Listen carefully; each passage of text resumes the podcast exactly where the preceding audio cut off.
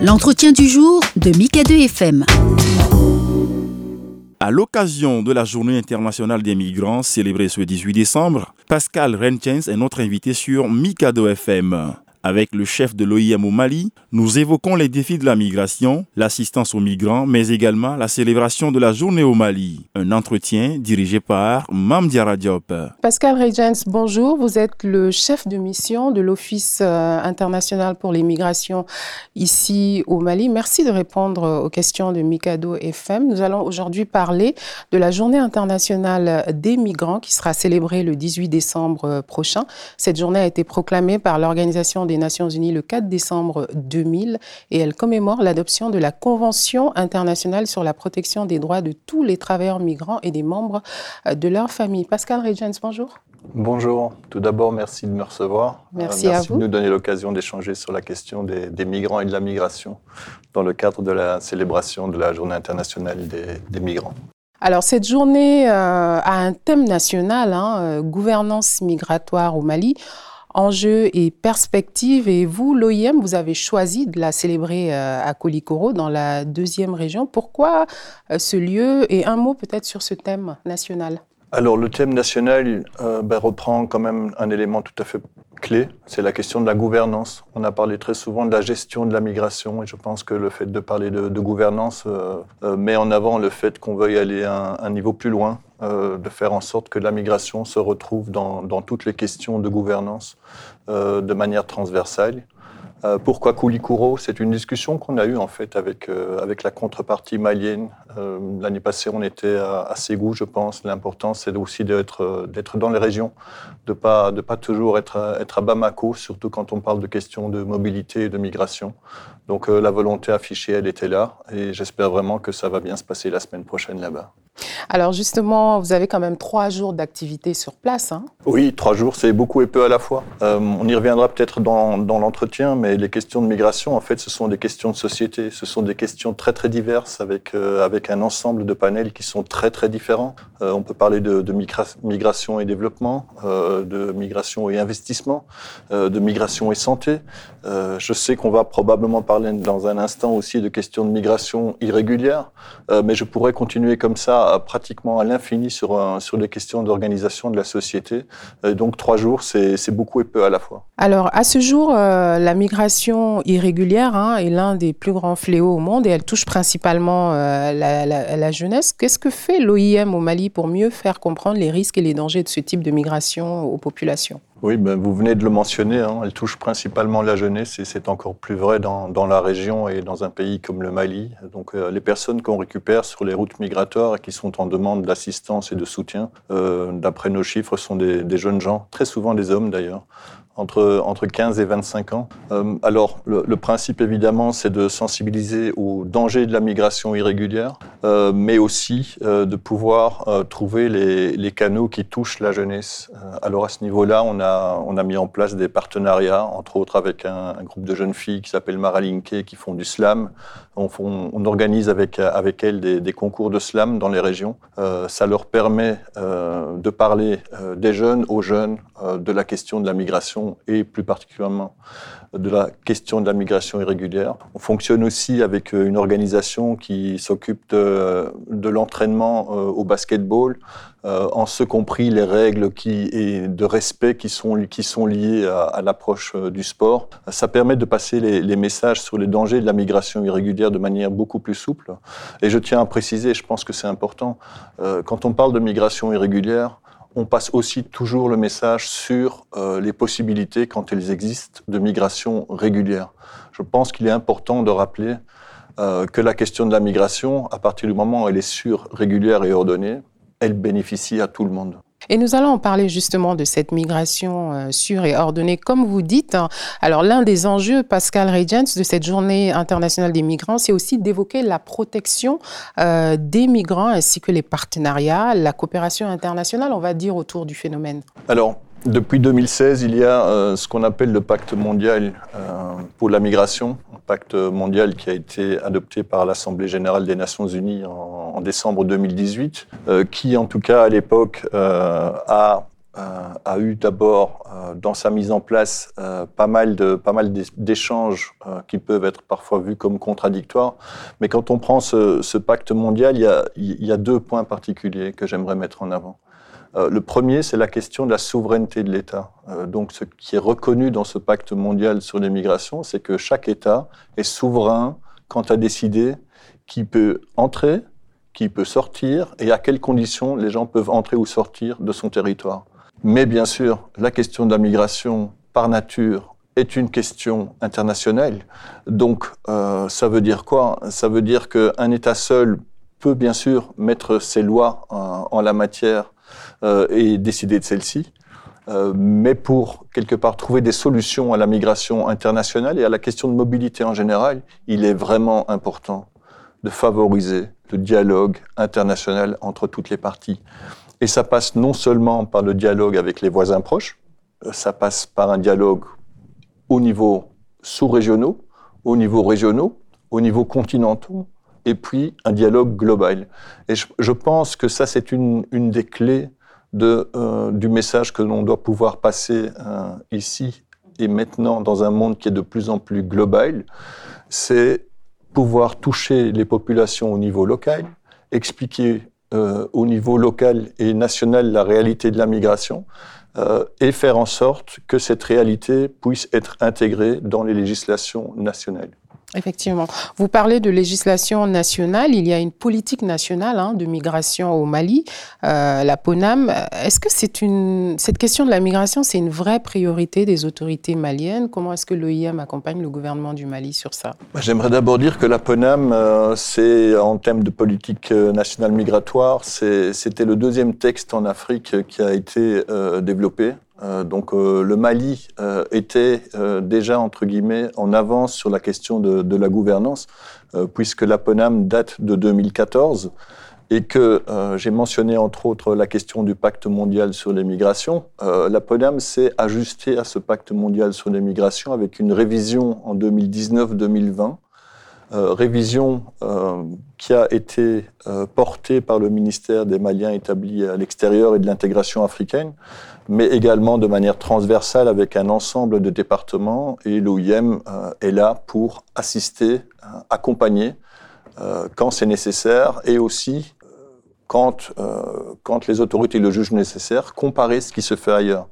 Comparaison n'est pas raison. Je crois que ça, c'est important à mentionner aussi. Euh, chaque pays a ses spécificités en termes euh, de migration, de mobilité euh, et de législation. Alors, à votre question, pour être plus clair, est-ce que c'est une priorité?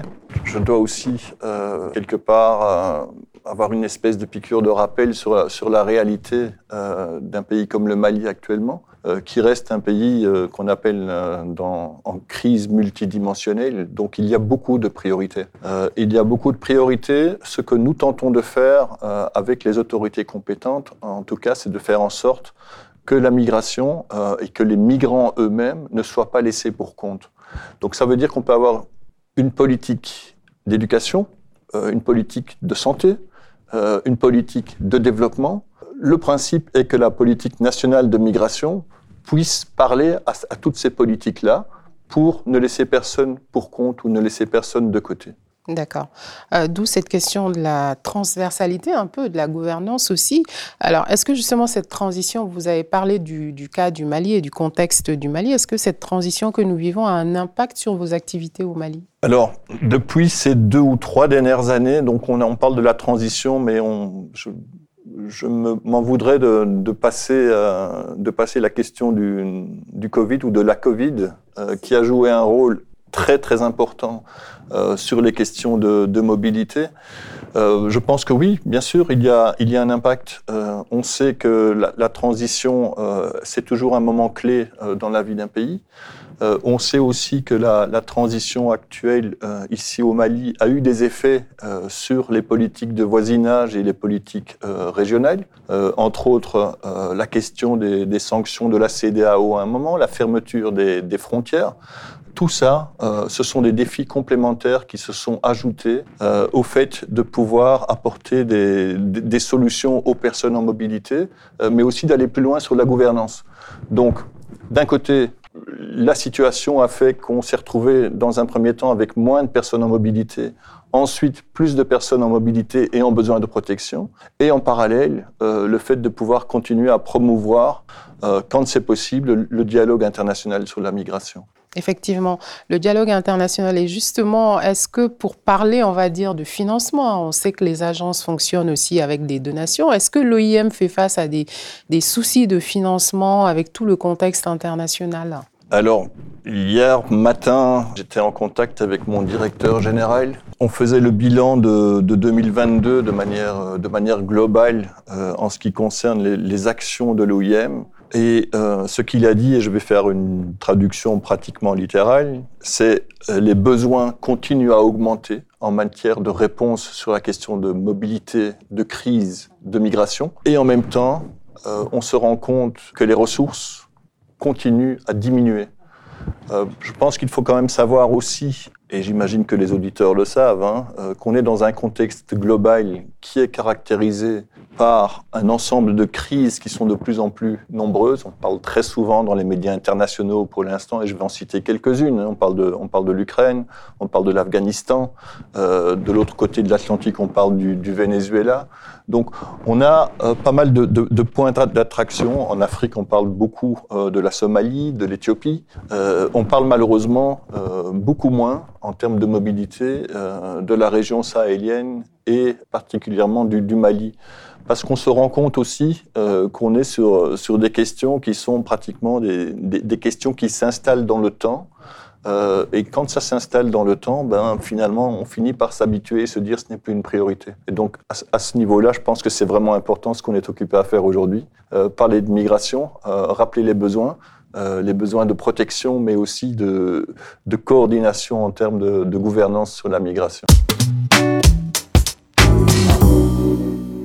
Alors, Pascal Radians, est-ce qu'on peut parler un peu de chiffres En termes de chiffres, comment est-ce qu'on peut évaluer les grandes tendances migratoires aujourd'hui au Mali? Alors, je vais, commencer par, euh, par une remarque qui est, pratiquement une, remarque euh, qui, s'adresse à tous les pays à travers le monde, mais le Mali est vraiment, et plus que d'autres, euh, d'abord, le, Mali est un pays enclavé.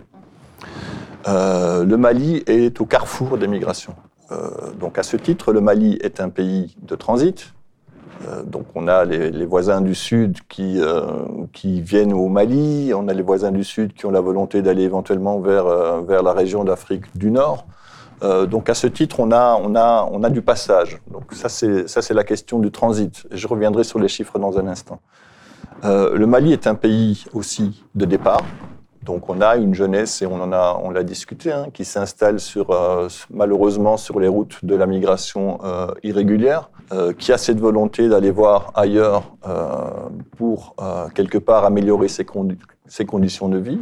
Au demeurant, on a aussi, on a aussi toute, une, toute une logique de, de migration régulière, hein, donc les, les, étudiants qui, qui partent à l'étranger et autres. Et puis, le Mali est également un pays d'accueil. donc on, le voit dans nos chiffres, on a des, Guinéens, des Sierra Leone, des, Libériens euh, qui, euh, qui s'installent et qui viennent aussi au Mali euh, pour un certain temps, dans le cadre, ça peut être des échanges économiques, ça peut être la mise en place d'activités. Alors peut-être en termes de chiffres, et ça c'est important, l'OIM met en place ce qu'on appelle un monitoring des flux de population. donc ça veut dire qu'on a des équipes à certains points de passage particuliers qu'ils soient frontaliers ou qu'ils soient sur les grandes euh, routes migratoires. Je vais les retrouver pour vous. Euh, donc cette année, on a dénombré à ces points de passage plus de 100, 706 300 flux transfrontaliers. Donc on est vraiment sur des flux à des points de passage définis.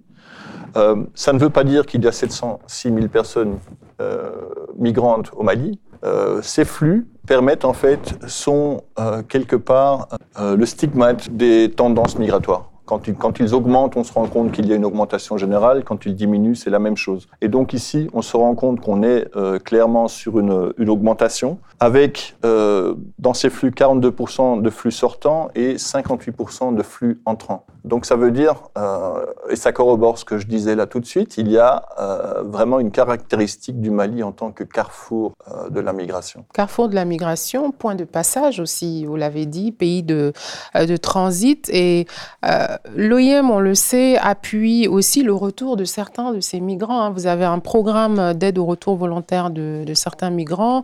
Vous facilitez leur réintégration communautaire. Je pourrais citer ces 600 migrants qui ont pu rentrer en novembre 2002, 22. Pardon. Est-ce que vous avez des exemples de migrants qui se sont bien réinsérés, qui sont revenus chez eux grâce à l'appui de l'OIM C'est toujours la question, évidemment, la question de la réinsertion, le fait de, se réinstaller dans le temps.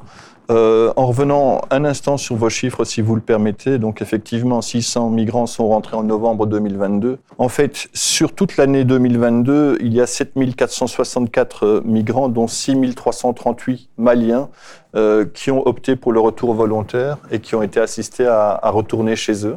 Euh, on fait ça en partenariat, euh, entre autres avec, euh, avec les services du, ministère des, Maliens de l'extérieur, de l'intégration africaine, mais aussi avec des collègues d'autres agences des Nations Unies, éventuellement aussi des, des, ONG locales et autres. Le deuxième chiffre, c'est que depuis 2017, on a 36 233 personnes, des migrants vulnérables, qui ont été assistés grâce au programme d'aide au retour volontaire et à la réintégration. Alors la question de la réinsertion réussie, bien sûr qu'on peut mieux faire euh, et bien sûr que toute notre attention euh, se retrouve à ce niveau-là. Je vais vous citer trois, euh, trois exemples. On a Ibrahim qui est rentré, il était dans les centres de détention en Libye. Il a été assisté par nos collègues là-bas à revenir au pays. Grâce au programme de réintégration, il est aujourd'hui chef de sa propre entreprise de construction et il emploie, et je pense que c'est important de le mentionner aussi, il emploie lui-même 12 employés. Donc, ce qu'on essaye de faire, c'est de lier la réintégration au développement local. Ce qu'on essaye de faire plus avant, c'est de lier la réintégration aux politiques migratoires et aux politiques de migration et de développement au plus large. Je peux, je peux vous citer aussi Boubacar et Fanta, qui sont rentrés ensemble et qui ont installé des salons de couture euh, qui sont appréciés, euh, ou aussi euh, Monsieur Traoré qui est désormais propriétaire et dirigeant de deux quincailleries à Cathy. Euh, il y a beaucoup de, témoignages différents. On a aussi des témoignages qui sont moins positifs, et je tiens à le préciser parce que tout le monde n'est pas entrepreneur. On est sur quand même un marché informel très grand au Mali, donc le fait d'avoir des partenariats avec des employeurs le fait de, de, de mettre en place euh, et à disposition des formations professionnelles. Au-delà de la formation professionnelle, il y a la mise à l'emploi. Alors, le, plus simple et le plus court, c'est de se dire, vous allez entreprendre. Euh, je, je, prends souvent mon propre exemple. Je ne suis pas sûr que j'aurais été un bon, un, un bon entrepreneur. Tout, tout le monde n'est pas entrepreneur. Hein. Vous l'avez dit. Très clairement ouais. pas. Et je pense qu'il est important pour ça de, de, de pouvoir trouver des, des, liens entre, entre la, les politiques migratoires d'un côté euh, les initiatives du secteur privé de l'autre côté, euh, afin de faire en sorte que les populations puissent s'installer dans l'un et dans l'autre. Alors, Pascal Regent, il y a aussi ce, ces, ces, mouvements de réfugiés. Hein. Avec la crise, on a vu des gens aller dans les pays voisins.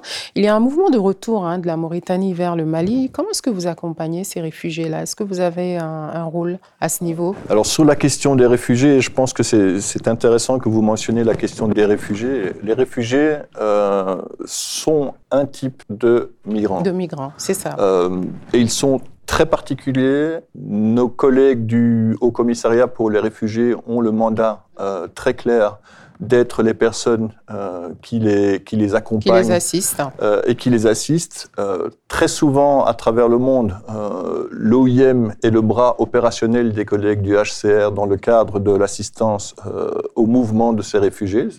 Ici, pour l'instant, au Mali, nous n'avons pas d'action directe, si ce n'est que nous sommes en contact au point de passage entre la Mauritanie et le Mali avec une partie des personnes euh, qui euh, nous font savoir qu'elles désirent être, euh, assistées euh, à revenir à plus long terme sur le Mali. Alors, tous la difficulté, c'est que quand on a, on a un ensemble de personnes, certains sont en besoin de protection internationale et connus et reconnus par nos collègues du, du Haut Commissariat pour les réfugiés, et d'autres ne tombent éventuellement pas dans ces critères-là.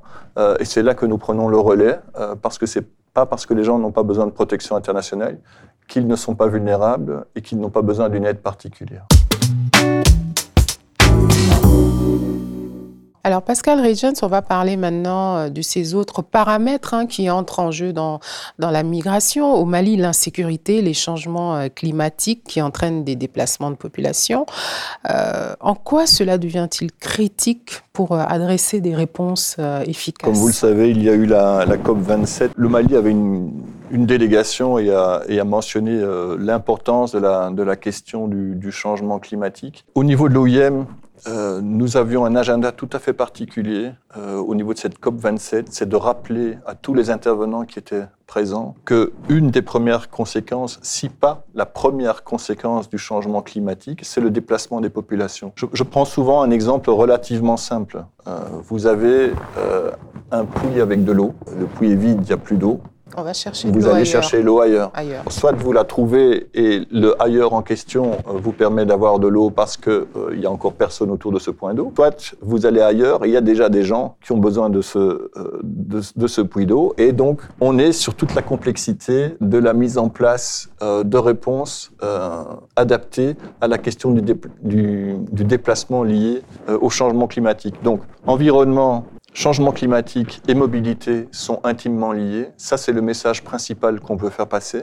En termes de réponses à apporter, euh, l'OIM fonctionne sur, euh, entre autres, le soutien à des initiatives qui soient respectueuses de l'environnement. On parlait de réintégration économique et autres. On s'installe dans le fait de rechercher des initiatives d'agroécologie, euh, le fait de mettre en place des initiatives quand on on s'adresse aux, personnes déplacées internes euh, qui emploient euh, éventuellement de l'énergie, euh, ce qu'on appelle de l'énergie propre, l'énergie solaire ou le vent et autres.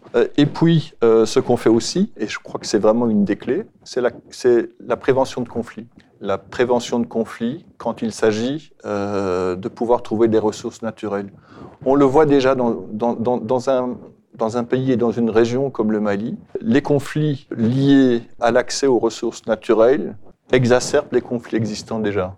Alors, ce qu'on dit souvent, et je vais vous donner un autre exemple assez, euh, assez large, c'est les conflits traditionnels entre euh, agriculteurs et, et éleveurs. éleveurs. Alors, très souvent aussi, euh, on, on, nous répond oui, mais ces conflits ont toujours existé, et c'est vrai.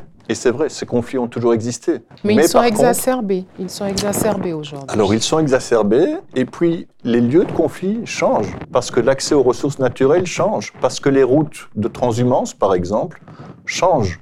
Euh, parce que les points d'eau changent. Et donc ça demande quoi? Ça demande un travail auprès des communautés, un travail d'explication, un travail de remise à niveau euh, des routes de transhumance.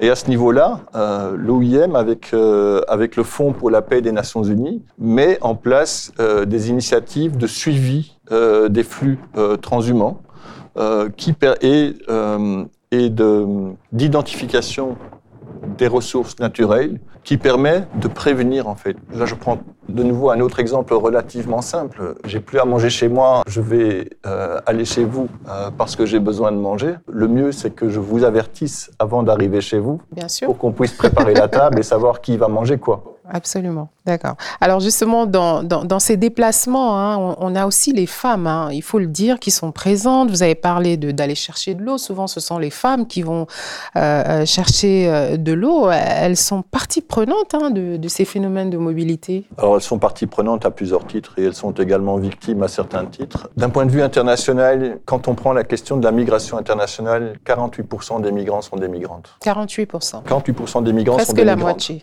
Oui. Par contre, au Mali, sur les personnes que nous soutenons, nous nous rendons compte qu'on tombe à un chiffre de, de 10 à 12% euh, mais ça ne veut pas dire euh, que ces 10 à 12 euh, sont quantité négligeable, euh, et ça ne veut pas dire euh, qu'il n'y a pas un besoin de mettre en place des mécanismes tout à fait particuliers. Alors non seulement leur vulnérabilité, mais les hommes sont vulnérables à d'autres égards. Euh, ce qu'on dit souvent en termes de, en termes d'organisation de, de, la vie de tous les jours, en termes d'adaptation à des nouvelles cultures quand on a été obligé de, de migrer, les vrais moteurs les premiers moteurs sont les femmes, en termes d'intégration, euh, en termes de, de soutien euh, et, de, et, de, cohésion euh, familiale, en termes de soutien et de cohésion culturelle. Et en même temps, Pascal Regens, pour ne pas vous couper, elles sont victimes de violences basées sur le genre également. Et malheureusement. Alors, c'est évidemment une réalité partout à travers le monde. C'est exacerbé dans certaines régions et ça l'est encore plus quand on se retrouve en mobilité non choisie. Donc les personnes qui ont dû quitter rapidement leur lieu de résidence habituel pour des questions de conflit ou de catastrophes naturelles se retrouvent sur les routes. ça n'a pas été préparé, tombent aux mains de passeurs euh, qui deviennent des trafiquants. On sait que les questions d'exploitation et plus particulièrement d'exploitation sexuelle sont euh, des questions clés. J'ai vraiment des histoires humaines qui sont terribles. Je ne vais pas les raconter ici, mais j'ai eu l'occasion de discuter avec une dame lors de mon poste précédent, quand j'étais en Algérie, qui avait rejoint les, les côtes nord de l'Algérie et qui avait quitté l'Afrique subsaharienne, euh, qui m'a expliqué que sur son voyage, elle avait été abusée plus d'une dizaine de fois et qu'elle avait fait le choix à un moment euh, de rester avec le même homme parce qu'elle préférait être abusée dix fois par le même homme La même personne. Que, par euh, un ensemble d'autres personnes. C'est un exemple qui, qui mérite d'être remis en avant parce que ça montre combien il est nécessaire de prendre en compte ces réalités, combien il est aussi nécessaire de prendre en compte le fait que, quelles que soient les actions qu'on veut mettre en place, on doit mettre en avant euh, la question de l'intégrité physique, de l'intégrité mentale et du respect des droits humains pour tout le monde. Absolument. Alors, euh, Pascal Rediens, en septembre, l'OIM et d'autres partenaires, hein, comme l'Union européenne, le gouvernement malien, ont validé euh, ce qu'on appelle le mécanisme de référencement national pour la protection des victimes euh, de la traite, pour leur assurer une meilleure protection. La traite, voilà un autre défi. Un mot sur ce mécanisme et ses avantages. Oui, la traite, c'est évidemment euh, aussi euh, un des stigmates assez extrêmes des, questions de mobilité. Donc, je rappelle que la traite, euh, c'est le fait que des personnes se retrouvent en situation d'exploitation, que ce soit sexuelle, professionnelle, éventuellement aussi pour des, des questions de prélèvement d'organes et autres. La traite se caractérise et la réponse qui est apportée à à la, traite se caractérise par le fait de mettre en place des mécanismes de prévention, des mécanismes de protection, des mécanismes de poursuite. Alors ces trois mécanismes demandent un partenariat. Il est impossible pour une organisation seule, pour un État seul, une ONG ou une autorité locale seule, d'amener des réponses à ce niveau-là. Ce qui est important, c'est de faire en sorte que les acteurs se connaissent, les acteurs se parlent et puissent référer les personnes avec qui elles sont en contact auprès du bon service. Je vous donne un exemple.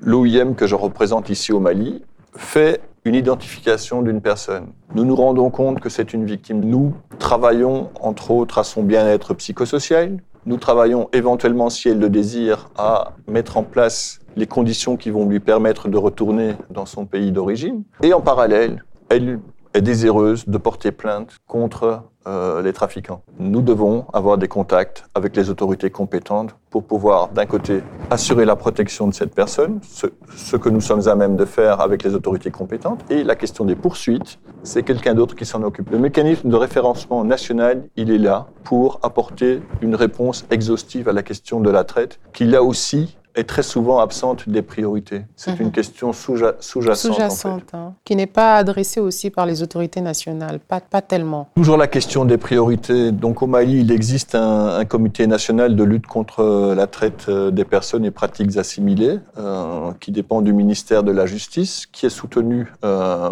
par l'OIM et également par un, un, ensemble de partenaires techniques et financiers, qui demande bien sûr à exister, qui demande aussi à pouvoir euh, mettre en place euh, des plans d'action euh, qui soient multi-annuels. Et juste pour donner un chiffre, vous avez assisté, dit-on, de 2017 à nos jours, plus de 837 victimes de la traite. Oui, très souvent des très jeunes filles qui se retrouvent très souvent dans le cadre de l'exploitation sexuelle aux mains de trafiquants. très souvent des jeunes filles qui ont été abusées dans leur confiance avant d'arriver au Mali. Donc elles ne savaient absolument pas d'abord qu'elles allaient au Mali. Ça, c'est peut-être le premier point. Euh, le deuxième point, c'est qu'elles ne s'attendaient pas du tout à se retrouver euh, privées de leurs documents de voyage, euh, qu'elles ne s'attendaient pas du tout à devoir se retrouver en situation d'exploitation sexuelle, la prostitution, et très souvent des jeunes filles qui sont perdues parce que quand on est passé par là, c'est pas si simple que ça de rentrer chez soi. Donc ça demande tout un travail psychosocial, parfois un travail de suivi médical aussi. On n'en a pas beaucoup parlé, mais il y a des jeunes filles en besoin de, suivi gynécologique et autres.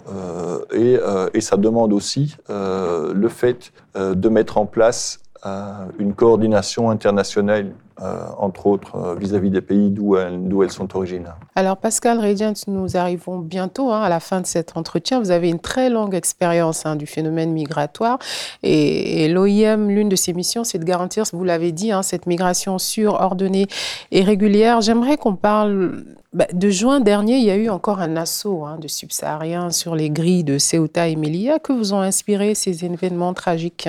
Alors avant de revenir sur ces événements tragiques, j'aimerais revenir sur euh, ma grande expérience, comme vous le dites. Je pense que les questions de, migration et de mobilité sont des questions qui sont très complexes, parce qu'il n'y a pas de définition unique de la migration, parce qu'il n'y a pas de perspective unique de la migration. Il y a des migrations. Il y a des migrations et et donc des attentes et des politiques qui sont très différentes. Euh, on parle de la, de la mobilité internationale qui peut être positive évidemment quand elle est sûre, régulière et ordonnée, et en même temps, on a les grands titres des journaux euh, qui parlent de, de, de, questions de migration irrégulière en fonction des perspectives euh, et des, des orientations politiques des uns et des autres. Est-ce que je suis positif quant à la mise en place de, mécanismes de migration sûre, régulière euh, et ordonnée Je pense que c'est un, un processus qui est en cours, pouvoir parler, d'engager avec les gens, de faire comprendre. C'est très très long et très très dur. Sur Ceuta et Melilla, sur euh, les événements de juin dernier, je l'avais déjà mentionné, je pense que c'était à cette antenne également. Ma première réaction a été une réaction de rappeler à toutes les parties prenantes le fait de garantir, de garantir la sécurité de tout un chacun, quel que soit le statut de ces personnes. Rien, rien ne justifie la violence auprès de personnes qui sont en situation de migration irrégulière. Tout appel à la mesure.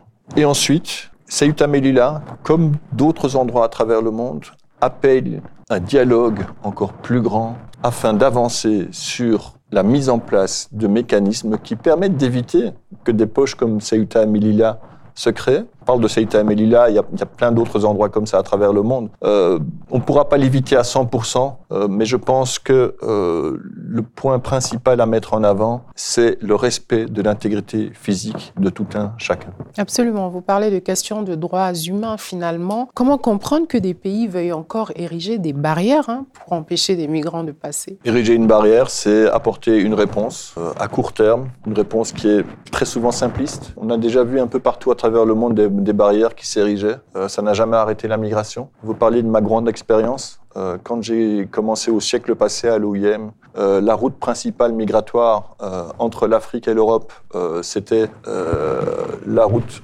occidentale, donc celle qui menait aux îles Canaries. À travers le temps, on a vu un passage vers la, la route centrale et puis la route orientale via la Turquie et la Grèce, et un mouvement de balancier incessant. Euh, en fonction des politiques qui sont mises en place. Euh, la réalité est que elle est double ici. Euh, la première, je tiens à, à, le mentionner, il y a cette, euh, cette, cette idée préconçue euh, que une grande partie de l'Afrique euh, s'installe sur les routes de migration irrégulière pour traverser la Méditerranée ou l'océan Atlantique. Les chiffres de l'OIM sont évidemment terribles euh, en termes de perte de vie humaine. Hein. Donc on est quand même sur, euh, plus de, de 20 000 personnes qui ont perdu la vie en mer dans ces traversées. Mais en même temps, euh, si on prend les chiffres totaux par an d'arrivée sur les côtes, on parle de entre 100 et 150 000 personnes par an euh, qui arrivent sur, euh, sur les côtes de l'Union européenne.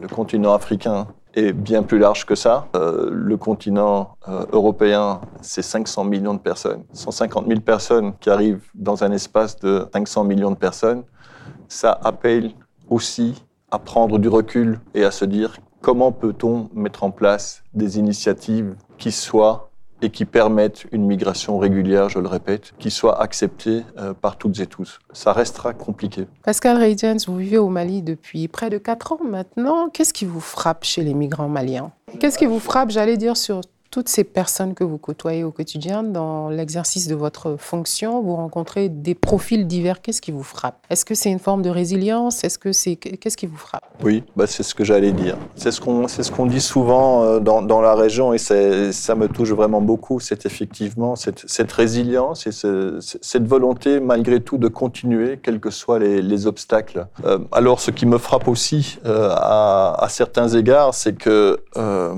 cette résilience, elle est répétée à travers le temps. J'ai juste une crainte en fait, c'est que à force d'être résilient, on finisse par s'installer dans une espèce de résignation euh, de sa condition. À ce niveau-là, le fait de pouvoir axer les actions sur la jeunesse, euh, sur les femmes, c'est une des clés. Euh, la jeunesse sera le moteur de demain. Euh, la jeunesse a son avenir entre ses mains. C'est un message à, à redonner à toutes et à tous.